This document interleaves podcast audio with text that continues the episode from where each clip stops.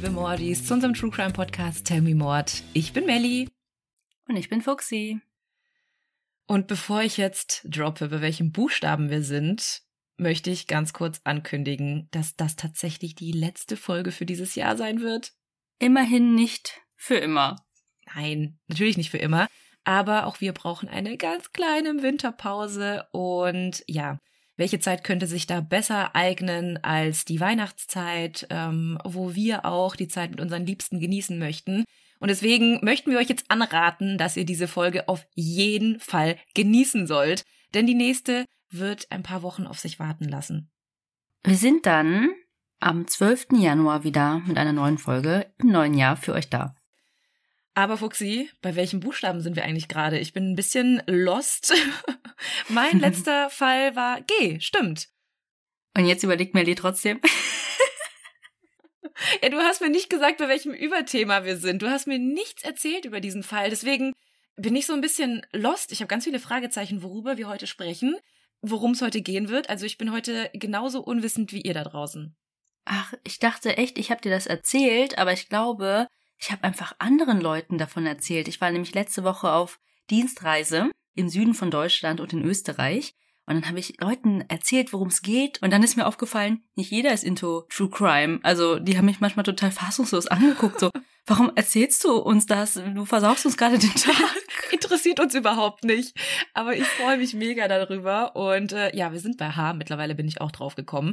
ähm, aber mir fällt dieses Phänomen auch immer wieder auf. Es gibt ganz viele Leute, die sind super interessiert. Auch bei mir auf der Arbeit habe ich so einen kleinen Fanclub. Das finde ich echt super, super süß. Also gerade eine Arbeitskollegin, die suchtet unsere Folgen wirklich exzessiv. Und sie hat wohl noch eine andere Freundin, die meinte so, oh mein Gott, ich will mit den beiden befreundet sein. Kann ich die bitte kennenlernen?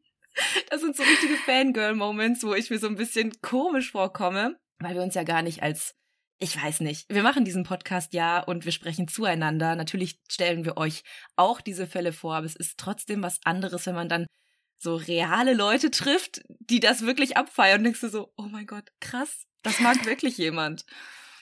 Ja, wir können ja anfangen, damit Geld zu verdienen. Also, wenn ihr mit uns abhängen wollt, dann äh, kostet das das und das. Wir machen einfach so True Crime Frühstücksdates aus und äh, die Leute müssen uns einfach zum Essen einladen. Mir ist gerade aufgefallen, es hat sich so angehört, als ob ich so einen Escort-Service hier starten wollte, aber ich habe nur dran gedacht, dass eine sehr gute Freundin von mir mir mal erzählt hat, dass sie als kleines Mädchen ihrer älteren Schwester ihr Taschengeld gegeben hat, damit sie mit ihren Freunden abhängen durfte. Oh mein Gott. Also mit ins Zimmer reingehen oh konnte. Aber sowas gibt's, glaube ich, immer unter Geschwistern. Also ich glaube, meine Schwester, die hätte auch alles dafür getan, mit mir und meinen Freundinnen abzuhängen. Und andersrum natürlich nicht, weil es war die kleine Schwester. Aber ja.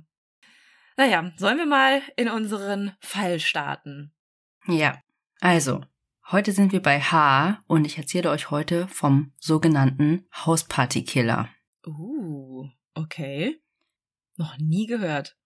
Aber hört sich sehr spannend an und ich denke an die ein oder andere Hausparty zurück, wo ich das ein oder andere Glas zu viel getrunken habe und wo so ein Killer mit Sicherheit leichtes Spiel mit mir gehabt hätte.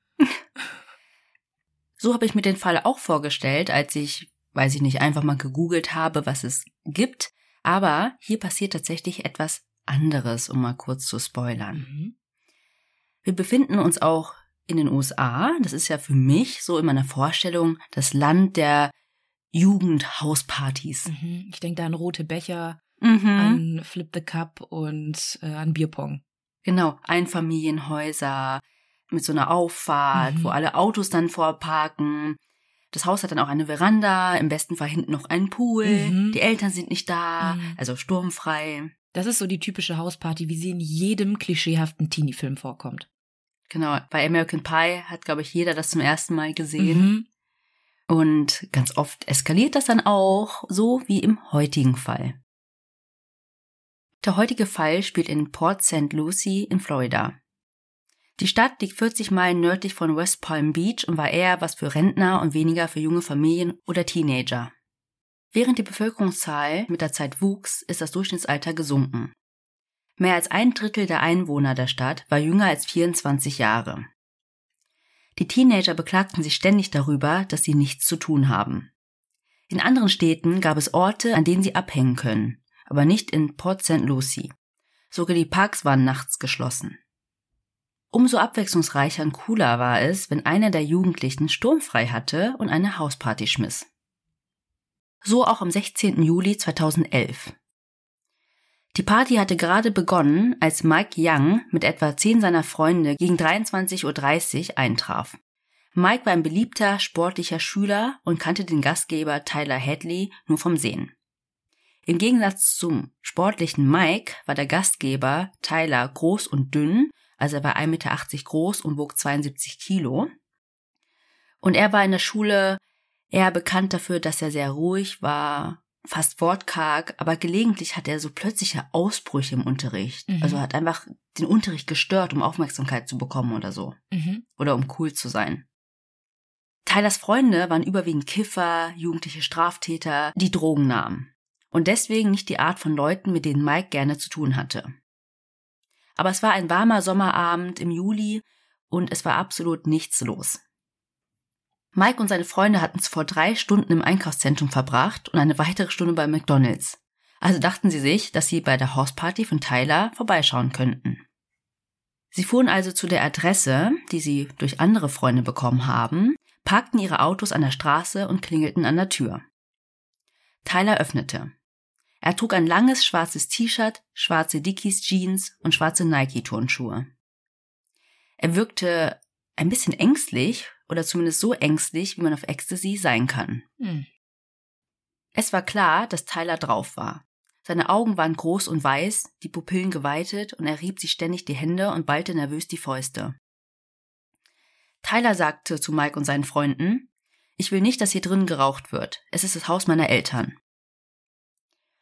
Kurze Zeit später waren es schon 60 Partygäste. Und, so ist es oft bei solchen Partys, wussten einige der Leute nicht mal, wer Tyler war.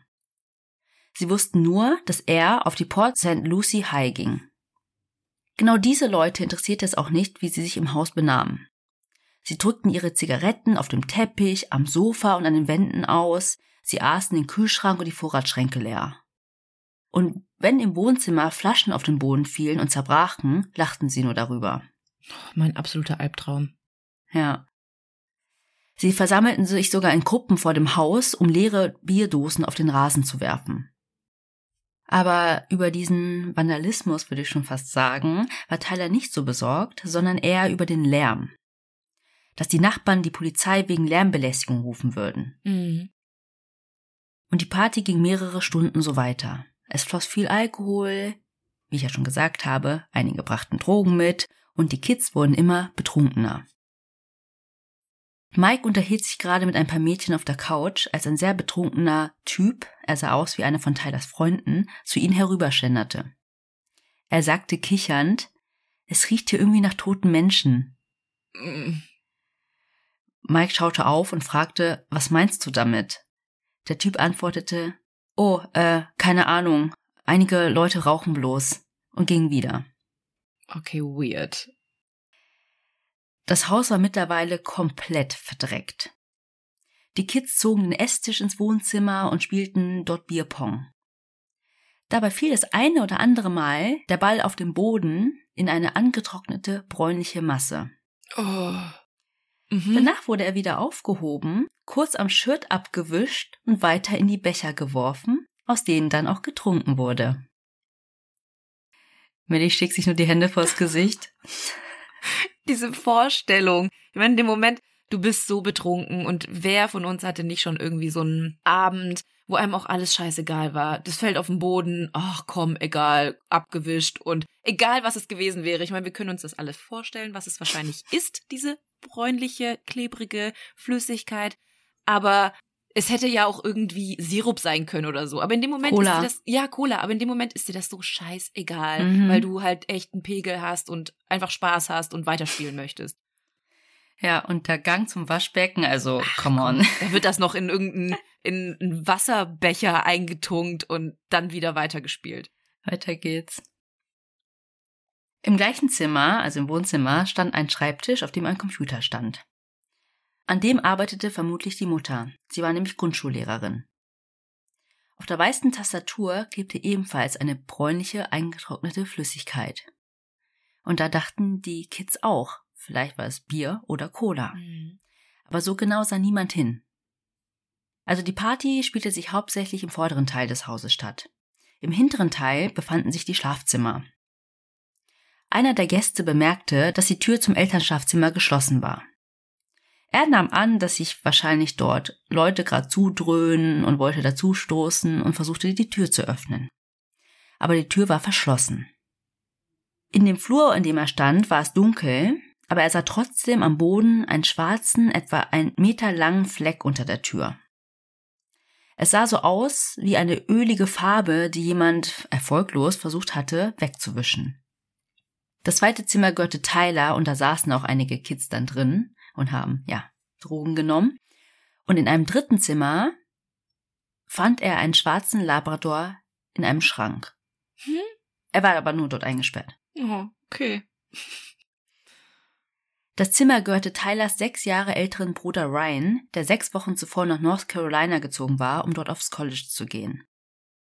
Wo genau Tylers Eltern hingefahren sind, wusste niemand so genau. Je nachdem, wer ihn fragte, erzählte Tyler eine andere Geschichte. Zu einigen sagte er, sie sind nach Orlando gefahren, also auch in Florida, und zu anderen sagte er, sie seien nach Georgia gefahren. Und zu anderen, die er nicht so gut kannte, sagte er, dass sie nicht dort wohnen und dass es sein Haus ist. Mhm. Aber das hat man natürlich an dem Abend nicht mitbekommen, wem er was erzählt hat, wahrscheinlich. Ja, also es waren so viele Leute, die Kids waren betrunken, mhm. die fanden einfach nur so cool, dass sie dort waren, weil mhm. hier endlich mal was los ist in mhm. dieser öden Stadt. Ja. Um etwa halb eins ging auf der Party das Bier aus. Also bat Tyler seinen Freund Mark Andrews und dessen Freundin Ashley, ihn zu einer Tankstelle einen Block entfernt zu fahren. Tyler gab dann Mark, der 21 Jahre alt war, ein Bündel 20-Dollar-Scheine und bat ihn darum, vier Kästen Bier zu kaufen. Während Tyler und Ashley in Marks Auto warteten, erwähnte Tyler gegenüber Ashley, dass sein Vater gestorben war. Ashley kannte Tyler nicht so gut und dachte einfach, oh, er ist wahrscheinlich vor längerer Zeit verstorben. Mhm. Mit Nachschub im Gepäck fuhren die drei zurück zur Party. Als Mark Andrews, also der Autofahrer und der 21-Jährige, kurze Zeit später die Party verlassen wollte, fragte Tyler ihn, ob sie kurz unter vier Augen sprechen könnten. Tyler ging mit ihm nach draußen und scheuchte alle anderen, die dort standen, zurück ins Haus, damit die Nachbarn nicht die Polizei rufen. Mhm. Als dann alle drin waren, wandte sich Tyler an Mark und sagte, ich habe das erstmal übersetzt für euch, Dude, ich habe ein paar Dinge getan. Ich könnte ins Gefängnis kommen. Vielleicht sogar lebenslang. Keine Ahnung, Dude. Ich flippe gerade total aus. Aber Tyler und Mark waren eigentlich nicht wirklich befreundet, ne? Doch, doch. Ach doch. doch. Also nicht Best Friends, aber die kennen sich schon länger. Mhm, okay. Irgendwann, als Marks Familie dorthin gezogen ist, haben sie in der gleichen Straße gewohnt und haben sich dann angefreundet Zeit miteinander verbracht. Das mhm. war so, als die zehn waren oder so. Okay. Also schon länger befreundet. Also die haben auf jeden Fall eine Geschichte miteinander, dass Tyler ihm sowas auch anvertrauen würde. Mhm. Mhm. Genau. Und daraufhin fragte Mark dann, wovon er spricht. Mhm. Und daraufhin sagte Tyler, Dude, du wirst es mir nicht glauben. Niemand wird mir glauben. Ich habe jemanden umgebracht. Verdammte Scheiße. Mhm. Verdammte Scheiße. Mark war völlig entsetzt und rief, Dude, wenn du jemanden umgebracht hast, ist das deine Sache. Hör auf, mir sowas zu erzählen. Ich will davon nichts wissen. Danach stieg er mit Ashley ins Auto und fuhr davon. Tyler ging wieder zurück ins Haus. Er musste es einfach jemandem anvertrauen. Er ging zu seinem besten Freund, Michael Mendel. Tyler und er waren beste Freunde, seitdem sie acht Jahre alt waren. Er bat ihn ebenfalls darum, mit ihm nach draußen zu gehen, damit sie unter vier Augen sprechen konnten. Sie gingen dann gemeinsam bis zu einem Stoppschild am Ende des Blocks. Dort wandte sich Tyler an Michael und sagte, ich habe meine Eltern umgebracht. Michael lachte und sagte, Yeah, right. Ist klar. Tyler blieb aber total ernst und sagte, Michael, ich meine es ernst, ich lüge nicht. Schau genau hin, dann siehst du die Zeichen. Mhm. Schau in die Auffahrt. Michael sah dort drei Autos stehen, das von Tyler und die beiden Autos der Eltern. Oh Gott, ich krieg Gänsehaut. Wenn Tylers Eltern weggefahren sind, warum standen dann ihre Autos noch dort? Mhm. Michael wollte ihm immer noch nicht glauben, also bat Tyler ihn, mit ihm in die Garage zu gehen.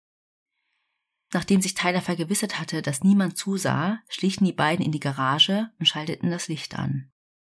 Auf dem Boden war ein blutiger Schuhabdruck zu sehen. Danach führte Tyler Michael zum Schlafzimmer der Eltern, wo man am Türrahmen und auf dem Boden diese bräunlichen Spuren sehen konnte. Mhm. Und auch da dachte Michael noch so, wow, hat sich Tyler diese Mühe gemacht, nur um ihm einen Streich zu spielen? Ja, die sind ja auch, hast du ja vorhin gesagt, auf Drogen und auch alkoholisiert. Ja. Also in dem Moment denkst du auch so, niemals. So, wir sind ja. beste Freunde. Warum? Als ob. Ja. Ja, wie gesagt, das war auch alles ähm, angetrocknet, ja. ne? Das war alles braun und Farbe und alles war ja eh dreckig in diesem Haus. Mhm, mh. Tyler schloss dann die Schlafzimmertür auf. Dort sah man einen großen Haufen mit Möbeln und anderen Sachen. Esszimmerstühle, Bilderrahmen, Haushaltsgeräte, Bücher, Magazine, Handtücher. Alles durcheinander auf einen riesigen Haufen gestapelt. Mhm. Also es sah wirklich aus wie so ein Messi-Zimmer oder als ob gerade ein Erdbeben passiert wäre. Mhm. Und mittendrin, durch eine Lücke, sah Michael ein nacktes Bein. Oh nein. Und nun wusste Michael, Tyler hatte die Wahrheit gesagt. Und Michael war total geschockt. Und Tyler erzählte ihm nun, was passiert war.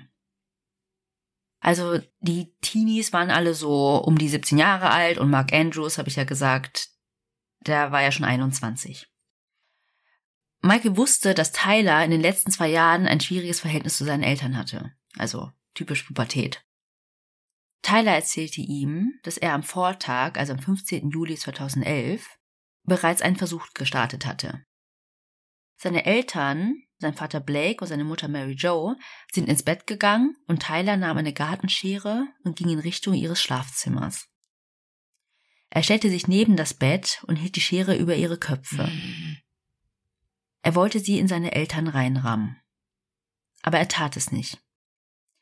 Also keine Ahnung wieso, vielleicht war es nicht der richtige Zeitpunkt, aber er ging einfach wieder aus dem Zimmer. Mhm. Am nächsten Morgen, also jetzt sind wir am 16. Juli 2011, am Tag der Party, erhielt Tyler eine Nachricht von seinem Freund Matt Nobile. Er fragte, hast du es getan? Und Tyler antwortete, nein, aber werde ich. Und er fügte noch hinzu, und dann werde ich eine fette Party schmeißen. Wie kalt! Und sein Freund schrieb, yeah, Party time. Alter! Und dann folgte noch das N-Wort, ihr könnt es euch denken, wo ich mir auch dachte, was ist das für ein Mensch? Was ist das für ein Freund? Was ist das für ein Humor? Ja, also er hat tatsächlich diesem Freund erzählt, dass er einen Mord begehen möchte und der Freund fand das gut oder hat das unterstützt. Oder nicht ernst genommen. Oder ja, oder das. Hoffentlich. Und Tyler verbrachte den ganzen Tag auf Facebook, um die Party zu planen. Mhm. Um 13.15 Uhr postete er Party at my Kryptonite. Punkt, Punkt, Punkt, maybe. Also Party bei mir zu Hause. Punkt, Punkt, Punkt, vielleicht. Tyler hatte nämlich seinen Freunden die ganze Woche über erzählt, dass er eine Party schmeißen würde, aber niemand glaubte ihm. Mhm. Er hatte noch nie eine Party geschmissen und sie wussten, dass seine Eltern in letzter Zeit sehr streng mit ihm waren und niemals ihre Erlaubnis erteilen würden. Mhm. Aber Tyler hatte einen Plan und man könnte sagen, dass es Teil seiner Partyvorbereitung war. Er versteckte die Handys seiner Eltern und sperrte den Familienhund Sophie in einen Schrank im Zimmer seines Bruders. Dann warf er drei Ecstasy-Pillen ein. Gegen 17 Uhr ging Tyler in die Garage und nahm sich einen Zimmermannshammer. Mm -mm. Dann ging er wieder ins Haus und betrat das Wohnzimmer. Dort saß seine Mutter gerade vor dem Computer und arbeitete.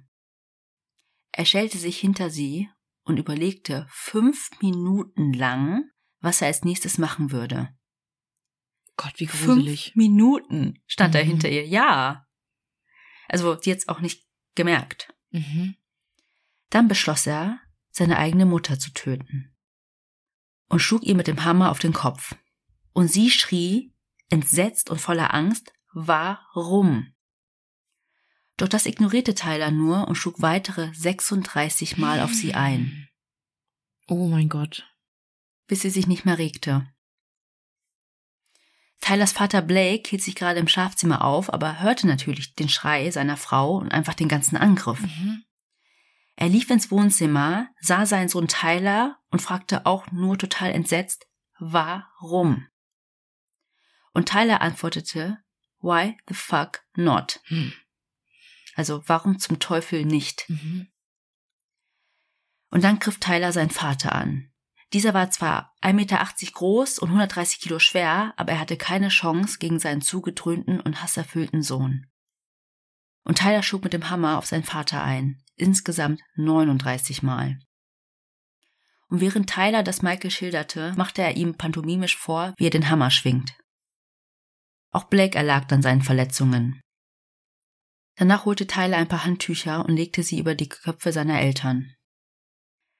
Also bei Criminal Minds sagen sie ganz oft, dass das ein Zeichen von Reue ist, Mhm. wenn man dann die Gesichter zudeckt. Mhm. So dass quasi die Opfer nicht sehen können, wer der Täter ist oder ja, symbolisch zumindest. Ja, oder auch sie selbst diesen Anblick nicht Genau, sehen können, ja. weil sie denken, fuck, was habe ich da gemacht? Ja, Aber würdest du Lust verspüren, hättest du dir das ja angeschaut. ja. Aber Tylers Taten, also die Party, what the fuck, sagen etwas anderes aus. Mhm. Er schaffte dann die Leichen seiner Eltern ins Schlafzimmer und legte sie nebeneinander auf den Boden und den Hammer zwischen die beiden. Danach nahm er eben wirklich alles, was er finden konnte, die ganzen Möbelstücke, Bücher, Decken etc. und stapelte sie auf seine Eltern drauf. Also das war seine Art, das zu verstecken. Aber halt immer noch auf Drogen. Also Mhm. ist ja auch vielleicht nicht ganz rational gewesen, diese ganze Entscheidung. Ja. Danach ging Tyler wieder ins Wohnzimmer und wischte notdürftig drei Stunden lang das ganze Blut seiner Eltern weg. Aber wie ich ja schon gesagt habe, gab es Spuren auf der Tastatur, am Schreibtisch, im Wohnzimmer, wo ja dann auch der Bierpongtisch stand und Ja. am Türrahmen. Und der Schuhabdruck in der Garage war von Tyler. Mhm. Danach ging er duschen, stellte sich vor den Spiegel und lachte hysterisch. Gott. Um 20.15 Uhr ging er wieder auf Facebook online und postete nun Party at my house. Hit me up. Also Party bei mir zu Hause, meldet euch. Also kein Maybe mehr. Ja, ja. Daraufhin kommentierte jemand, wow, was ist, wenn deine Eltern nach Hause kommen? Und Tyler antwortete, werden sie nicht, glaub mir. Er griff in die Brieftasche seiner Eltern, nahm die Kreditkarten heraus und fuhr zu einem Geldautomaten und hob 400 Dollar ab. Danach holte er Freunde ab, unter anderem Mark Andrews, der Alkohol kaufen konnte. Ja. Und dann fand die Party statt. Insgesamt waren es am Ende 100 Leute und die Leichen der Eltern waren nur ein paar Meter entfernt. Ach du Scheiße. Aber jetzt zurück zur Party. Tyler hatte Michael gerade alles erzählt und der war total geschockt, aber er dachte, es ist mein bester Freund, was soll ich machen? Und blieb auch dann erstmal eine Weile auf der Party. Der hat einfach weitergefeiert. Ja, also es gibt auch Interviews mit diesem besten Freund und er hat halt erzählt, dass er ja unter Schock stand, dort geblieben ist und dann auch einer anderen Person davon erzählt hat, aber die Person hat dann genau wie Mark Andrews einfach gesagt, Alter, ich möchte nichts davon wissen und ist dann einfach gegangen. Mhm. Und gegen zwei Uhr morgens tauchte, wie Tyler befürchtet hatte, die Polizei auf, weil eine Nachbarin die Ruhestörung gemeldet hatte. Tyler sagte dann allen, dass sie leise seien und sich verstecken sollten, und er ging zur Tür, sprach kurz mit dem Beamten und entschuldigte sich. Es blieb dann bei einer Verwarnung und die Beamten fuhren wieder. Michael war ja immer noch auf der Party und er und Tyler machten noch ein Selfie zusammen in der Garage. Weird. Ja, und das wird auch noch für Diskussionen später sorgen, warum Ja. er das noch gemacht hat. Und ich werde euch das Foto hochladen. Ja, obwohl er ja behauptet hat, von wegen, er wusste nicht, wie er damit umgehen soll und total perplex war. Und dann machst du halt noch ein Foto mit, klar, deinem besten Freund, aber auch einem Mörder. Mhm. Genau, ich lade euch das auf jeden Fall hoch. Ähm, das ist auch in vielen Interviews dann auch Gesprächsthema. Ähm, warum habt ihr das gemacht und warum hast du das gemacht? Mhm. Aber Dazu komme ich noch. Michael blieb dann noch zwei weitere Stunden auf der Party, bevor er nach Hause fuhr. Und auf dem Nachhauseweg rief er die Polizei und meldete die Morde. Es gingen dann noch zwei weitere Anrufe bei der Polizei ein. Von einem Mädchen und von einem Jungen, unabhängig voneinander, die ebenfalls auf der Party waren und von dem Gerücht gehört hatten. Mhm.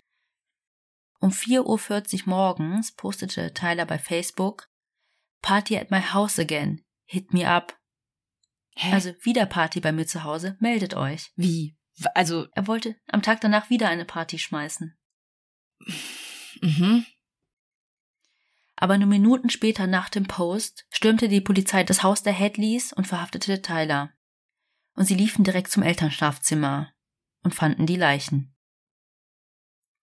Doch was war passiert? Was hat Tyler zu dieser grausamen Tat gebracht? Dazu müssen wir in seine Vergangenheit schauen.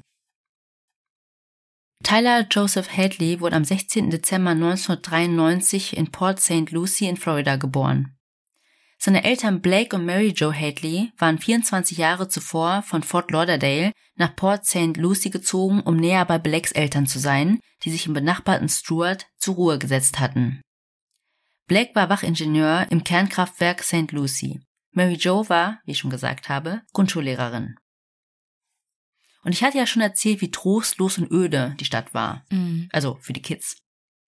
Zusätzlich war die Stadt während Tylers Jugendzeit landesweit, wenn überhaupt, für zwei Dinge bekannt.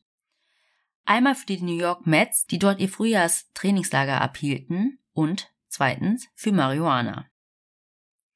Während des Immobilienbooms begannen Dealer aus Miami leerstehende Häuser aufzukaufen, oft für nur 50.000 Dollar oder so, und sie mit LED-Lampen und Hydrokultursystemen auszustatten und sie für den Anbau zu nutzen. Ach krass, okay.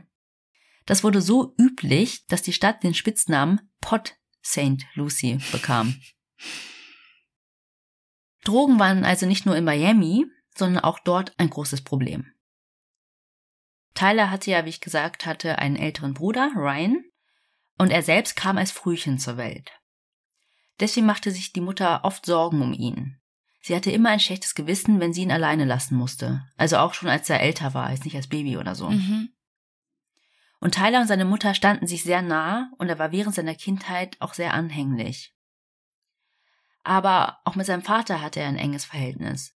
Manchmal musste dieser länger arbeiten und Tyler blieb so lange wach, bis sein Vater nach Hause kam. Mhm. Nur um sich zu vergewissern, dass ihm nichts passiert, und die beiden spielten dann noch stundenlang Basketball in der Einfahrt.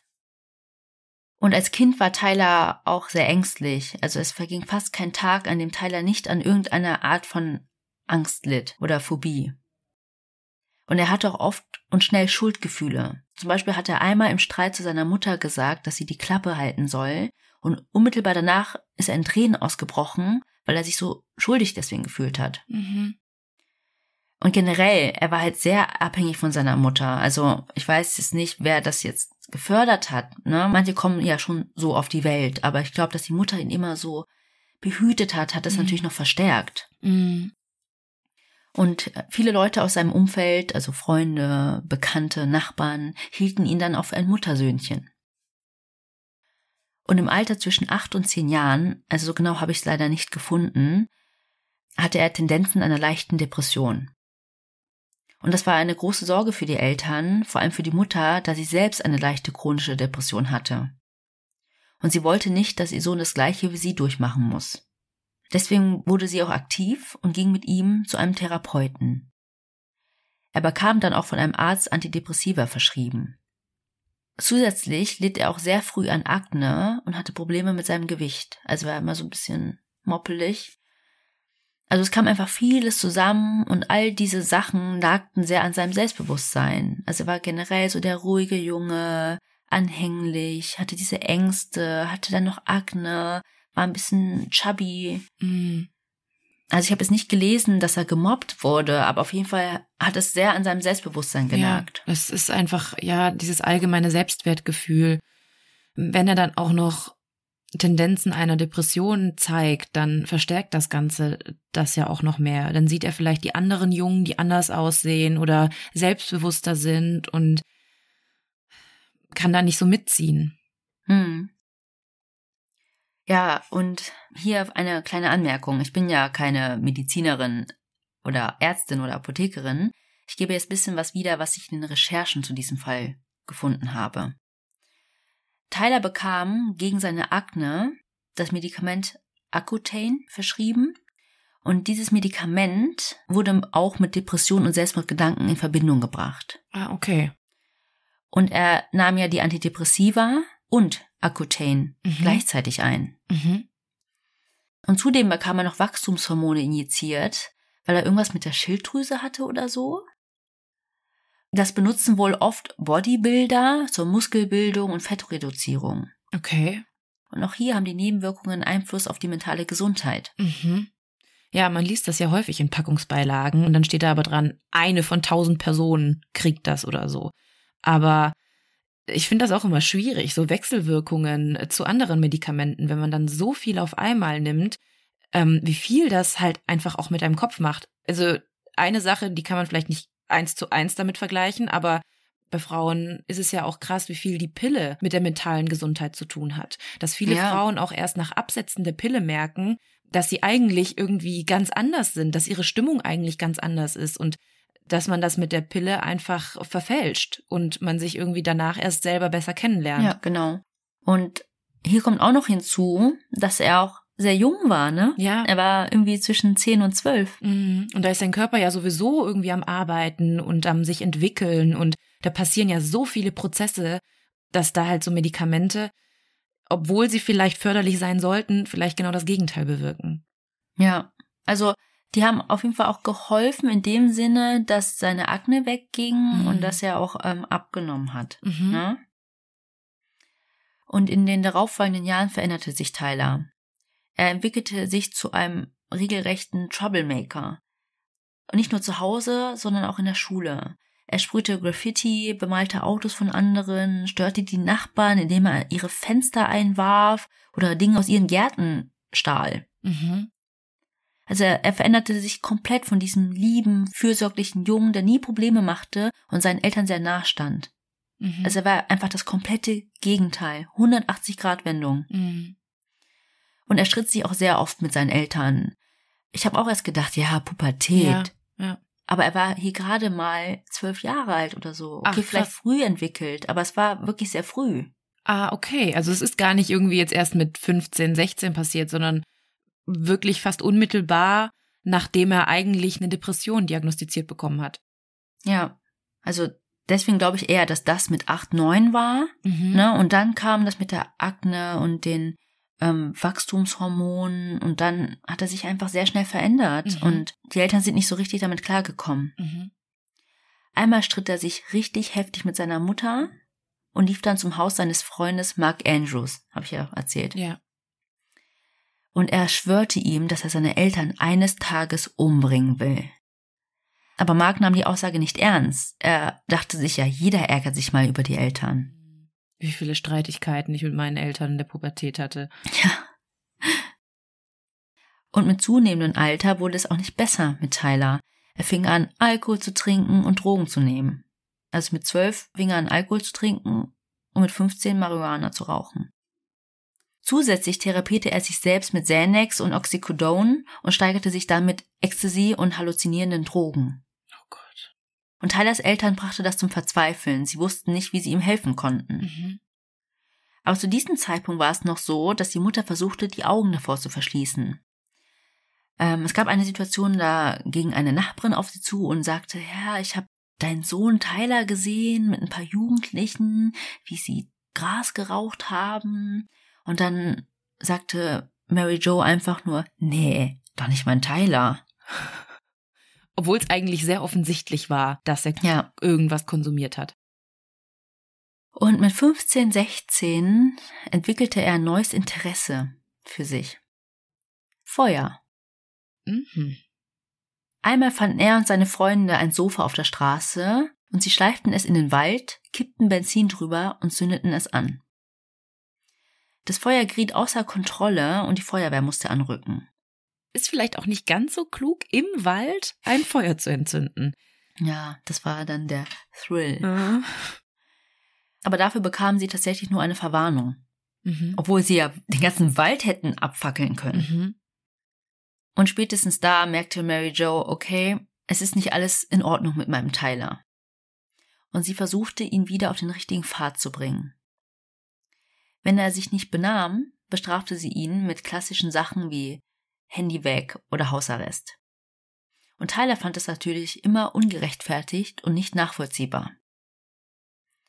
Ich finde das dann halt immer so ähm, ambivalent, wenn Eltern plötzlich dann damit anfangen. Mm. Er dachte ja vorher, er kann mit allem durchkommen. Ja, ja. Und er war ja immer der Junge mit den ganzen Problemen, ne, das Sorgenkind. Hä, warum schreit sie mich jetzt an? Mm. so ungefähr. Ja, vielleicht hätte sie aber auch also klar, Bestrafung ist gut, was solche Dinge angeht, aber vielleicht hätte sie auch irgendwie versuchen können, ihn zu einer Therapie wieder zu bewegen. Ja, tatsächlich macht sie das auch. Ah, okay. Aber vorher, wir sind jetzt im April 2011, Tyler war mittlerweile 17 Jahre alt, geriet er in eine ernsthafte Schlägerei mit einem seiner Freunde. Das war so ernst, dass er wegen schwerer Körperverletzung verhaftet wurde. Mhm. Er musste dann eine Woche im Gefängnis verbringen und bekam danach zwei Wochen Hausarrest. Also nicht von den Eltern, sondern von der Polizei. Von der Justiz. Ja. Daraufhin konfiszierte seine Mutter sein Handy und sein Auto. Sie erlaubte aber den Kontakt mit seinen Freunden über Facebook. Mhm. Und jetzt lese ich euch mal einen kurzen Auszug aus einem Chat mit einer Freundin vor. Tyler schrieb, Don't text me about drugs. Also schreibt mir nicht wegen Drogen, weil die Mutter hatte ja das Handy. Mhm. Und dann fragt die Freundin, was ist passiert? Und Tyler sagt, meine Mutter hat mein Handy, weil ich am Montag verhaftet wurde und sie flippt total aus. Ich bin heute erst rausgekommen. Und dann äh, sagt die Freundin, oh shit. Und dann sagt er noch so, ja, voll scheiße. Und dann sagt sie nur, du böser Junge, was machst du gerade? Und er sagt, nichts, ich denke über Selbstmord nach. Und dann sagt die, warum? Und dann sagt er, ähm, vielleicht weil ich sterben will? Und dann sagt er noch, was gibt es sonst für einen Grund? Und dann fragt sie, meinst du das ernst? Und er sagt, ja. Und dann fügt er noch hinzu, manchmal möchte ich einfach sterben. Und sie schreibt, stirb nicht. Also sie nimmt das nicht so richtig ernst. Also mhm. sie schreibt so, don't die, mhm. mit ganz vielen I's und E's. Und schreibt ja. noch, rauch einfach, ja, ne? Rauch dir einen. Genau, rauch dir einen, wenn es dir schlecht geht. Und dann sagt er, ja, das habe ich immer so gemacht und jetzt trinke ich viel, wenn ich depressiv bin. Das füllt die Leere in mir. Und dann schreibt sie, you're quite a character. Also. Hm. Hat das so ein bisschen belächelt. Genau. Übersetzt heißt das sowas wie, ja, du bist mir einer mm. oder so. Und er sagt, yes, but all my smiles are fake. Also immer wenn ich lächle, ist es quasi fake. Genau. Also während seines Hausarrests war die Stimmung zu Hause, wie man sich vorstellen kann, super angespannt. Mhm. Aber nicht nur, weil er nicht rausgehen durfte, sondern im Juni, einen Monat vor der Party, kam Tyler einmal sturzbetrunken nach Hause und Mary Jo zwang ihn dann dazu, an einem ambulanten Drogenbehandlungsprogramm teilzunehmen. Das heißt, er musste täglich zu einer Beratung gehen. Und darauf hatte Tyler keinen Bock. Und von nun an dachte er fast jeden Tag darüber nach, seine Eltern zu töten. Und woher wissen wir das? Wie du schon gesagt hast, Melly, machte er kein Geheimnis daraus und erzählte es all seinen Freunden. Wie dumm. Also wenn du dich schon sowas vorhast, dann erzählst du das doch niemandem. Außer du möchtest irgendwie im Mittelpunkt stehen. Du möchtest dich ja. irgendwie mitteilen und dir wichtig vorkommen. Oder du willst, dass jemand dir hilft. Ja, ein Hilfeschrei. Ja. Also zum Beispiel gab es noch einen anderen Chatverlauf mit einer anderen Freundin und da schreibt er, lol, yep, schieße. C-U-N-T. Mhm. For sure, I might kill her. Also, yes, sie ist eine, ich übersetze es nicht, Leute, ne? Ich werde sie wahrscheinlich töten. Und dann schreibt die Freundin einfach nur, Oh mein Gott, no jail, or I mean prison, lol. Also ich kenne ja den Unterschied jetzt nicht. Also, oh mein Gott, nicht Gefängnis. Äh, ich meinte Gefängnis. Oder Knast. Ja, irgendwie sowas. Ne? Also mhm. Also gar nicht ernst genommen. Und Tyler schreibt dann nur, oh well, und dann so ein Herz. Mhm. An einem anderen Tag, das war zwei Wochen vor der Party, war er bei einem Freund, Marky Phillips, zu Hause Videospiele zocken. Er rief einfach mittendrin, ich will meine Eltern töten und dann eine fette Party schmeißen. Und er sagte dann noch so, oh, ich glaube, das hat noch nie jemand zuvor gemacht. Eine Party feiern, während die Leichen noch im Haus sind. Also hat er eigentlich seine Tat schon vorher gespoilert. Ja. Aber die nahmen das alle nicht ernst. Also ich kann das schon verstehen, dass du denkst so, wow, okay, übertreib nicht. Mhm. Also der Freund lachte dann einfach darüber. Also er lachte das so weg. Mhm. Ja, ich meine, die sind 17, die sind in der Pubertät. Das ist sowieso eine sehr, sehr schwierige Zeit ähm, für Jugendliche. Und wenn die sich dann über die Eltern aufregen und sagen so, boah, ich will, dass die sterben oder kein Bock mehr auf die und ich bring die noch um, so, dann nimmt man das vielleicht nicht ernst, weil alle halt solche Probleme gerade haben. Also vielleicht auch der andere Freund, mit dem er darüber gesprochen hat, denkt sich auch ab und zu mal, boah, kein Bock mehr auf meine Eltern. Ja. Ich glaube, das ist halt mm, in Anführungsstrichen normal. Aber er hat das ja wirklich sehr regelmäßig und zu verschiedenen Leuten gesagt. Das finde ich halt so das Auffällige. Normalerweise hast du dann irgendwie einen Ansprechpartner und dann sagst du das mal im Affekt oder so, boah, ich will, dass die weg sind. Aber dass er das halt immer wieder in verschiedenen Chatverläufen zu verschiedenen Leuten sagt und in verschiedenen Situationen, das finde ich halt so auffällig. Genau, genau. Noch ein bisschen zu explizit mit ja. der Party und so. Ja. Und dass es dann halt wirklich eine Hausparty gab, da hätte und er davor nie eine gemacht hat. Genau, da hätte ich mir als Freund auch schon irgendwie so mein eigenes Kopfkino zurechtgelegt. Genau. Dich behalte ich mal besser im Auge. Mhm. Ja, aber es war, wie wir nun wissen, leider kein Scherz. Es war halt auch so komisch, weil Tyler eine Woche vor den Morden, beziehungsweise vor der Party, noch zusammen mit seiner Familie einen Trip nach Georgia für ein Familientreffen gemacht hat und dort alles in Ordnung gewesen zu sein schien. Mhm. Also es haben dann auch der Großvater, die Tante, alle, die da waren bei dem Familientreffen, gesagt, dass sie das überhaupt nicht verstehen können, mhm. wie das passieren konnte. Weil die Woche davor noch alles normal war. Ja. Also Tyler wurde ja dann auf seiner Party verhaftet und angeklagt für Mord ersten Grades in zwei Fällen. An seine Mutter Mary Jo Hadley, 47, und seinen Vater Blake Morris Hadley, 54 Jahre alt. Tyler plädierte auf schuldig. Also es gab keinen Prozess in dem Sinne, sondern es ging nur ums Strafmaß. Am 20. März 2014 wurde er dann zu lebenslanger Haft verurteilt, ohne die Möglichkeit auf Bewährung. Das klingt jetzt mega hart, aber er hätte dafür die Todesstrafe bekommen können, aber er war noch 17. Mhm, mhm. Im April 2016, also zwei Jahre später, wurde das Urteil aber von einem Berufungsrichter aufgehoben, weil dieser feststellte, dass die untere Instanz nicht die richtige Alternative zu einer lebenslangen Haftstrafe in Betracht gezogen hat. Also das Urteil wurde umgewandelt in lebenslang mit Möglichkeit auf Bewährung. Und seither ist Tyler Hadley der sogenannte Hausparty-Killer. Und während er im Gefängnis auf seine Verurteilung gewartet hatte, verbrachte Tyler seine Zeit damit, Autogramme für Mitgefangene zu schreiben und unterschrieb sie mit seinem selbsternannten Spitznamen Hammerboy. Oh nee. Er nahm auch einen Zeitungsartikel über den Mord und schrieb darüber It's Hammer Time. Also er hat überhaupt keine Reue gezeigt.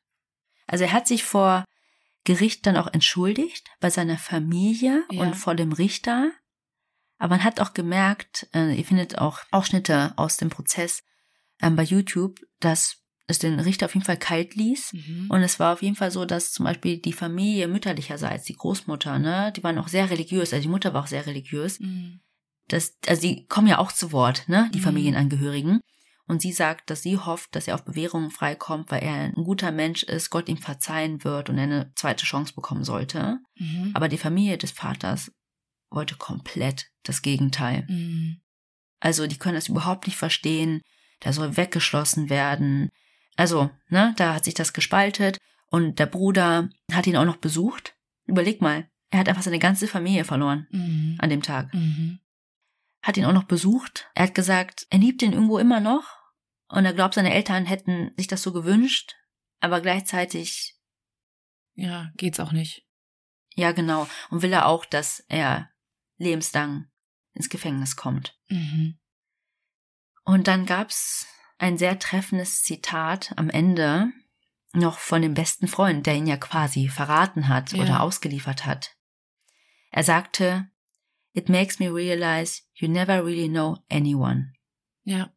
Also das zeigte mir, dass du niemanden wirklich kennst. Jemals wirklich kennst. Krass. Ja, ich bin irgendwie auch so ein bisschen hin und her gerissen, vor allem durch deine Schilderung, wie er als Kind war und auch durch diese Einnahmen von verschiedenen Medikamenten.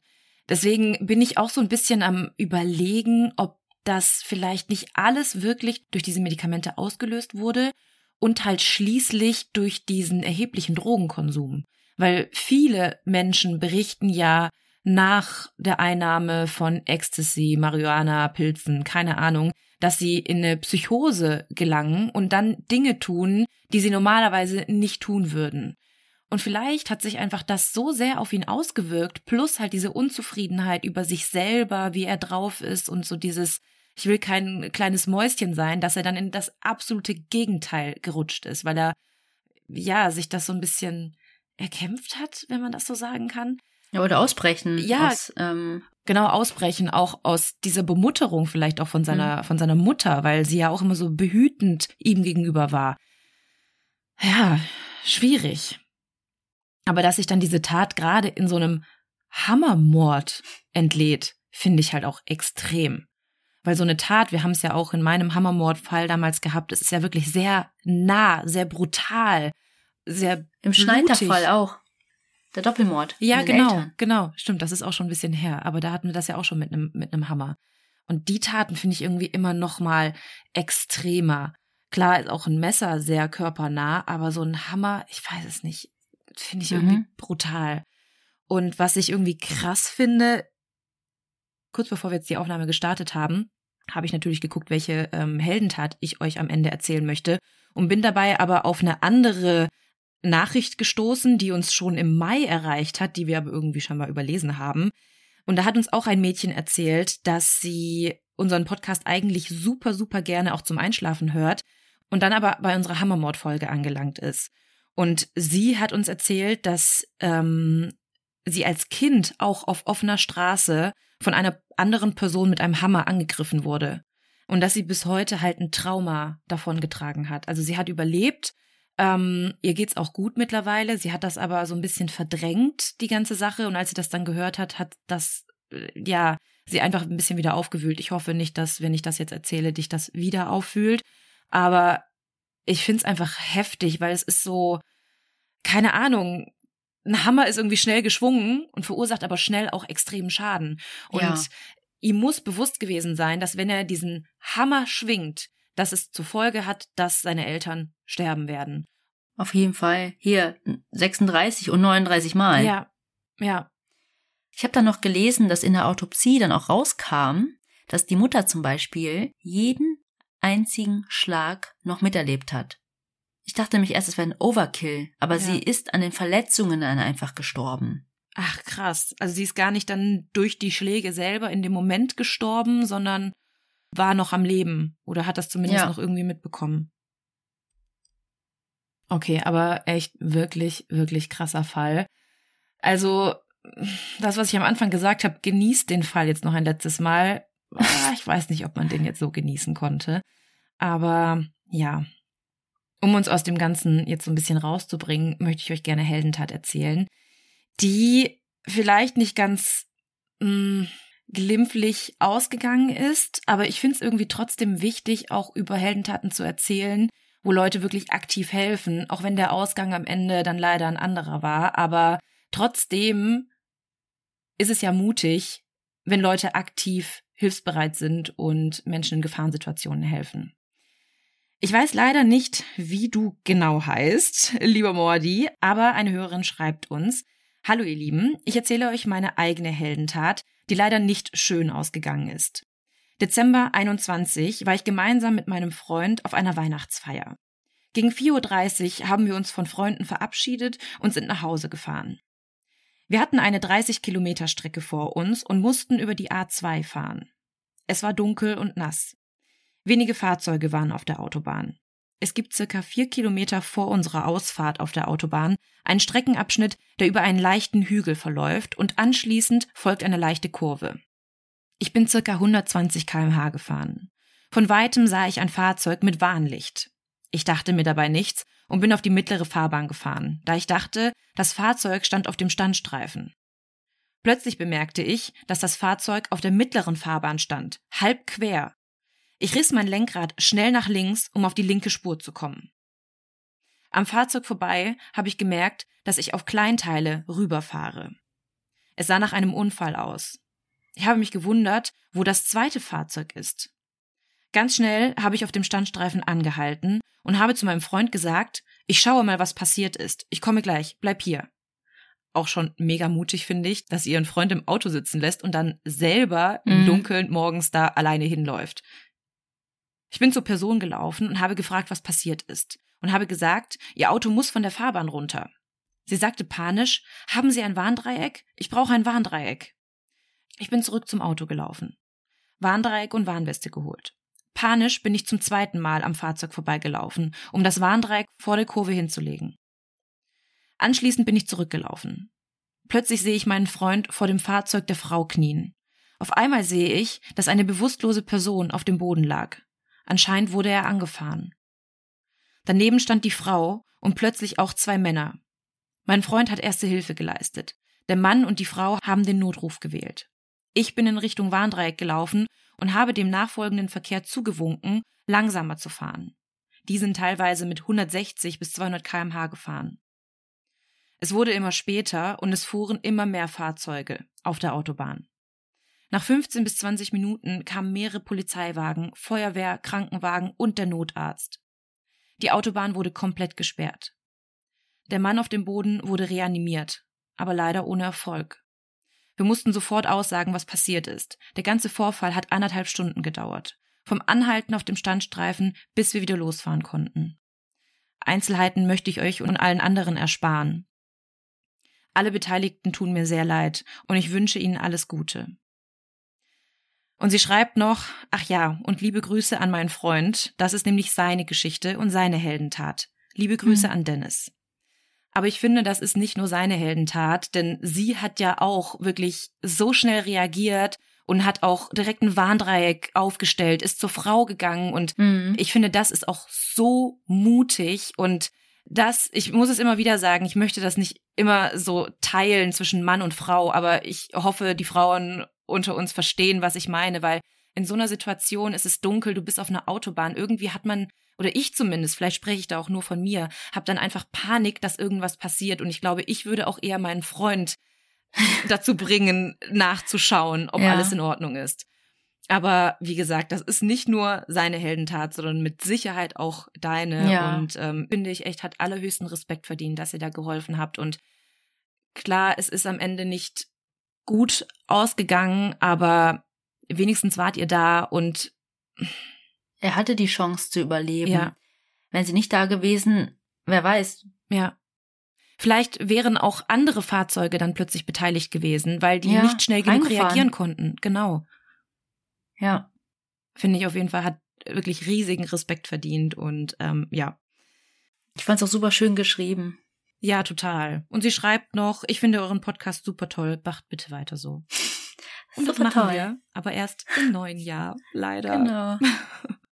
Aber wenn ihr möchtet, könnt ihr in der Zwischenzeit alle unsere alten Folgen einfach nochmal durchhören. Mittlerweile sind wir, glaube ich, bei 83 oder 84 Folgen. Das ist crazy. Was ich super verrückt finde. Also heftig. Und überlegt mal, jede unserer Folgen geht ungefähr eine Stunde. Heißt, ihr habt auf jeden Fall 82 Stunden, mindestens 82 Stunden, wenn nicht sogar mehr, um die Weihnachtszeit mit uns zu überbrücken. Wenn ihr das wollt, würden wir uns echt super freuen, wenn ihr einfach mal, ja, ein, nochmal in unsere alten Folgen reinhört und vielleicht auch in Folgen, die ihr schon gehört habt und das nochmal auffrischen möchtet, weil mir geht es zumindest ganz oft so, dass ich so einen Podcast dann nebenher höre, beim Kochen oder so und dann die Hälfte gar nicht mitkriege.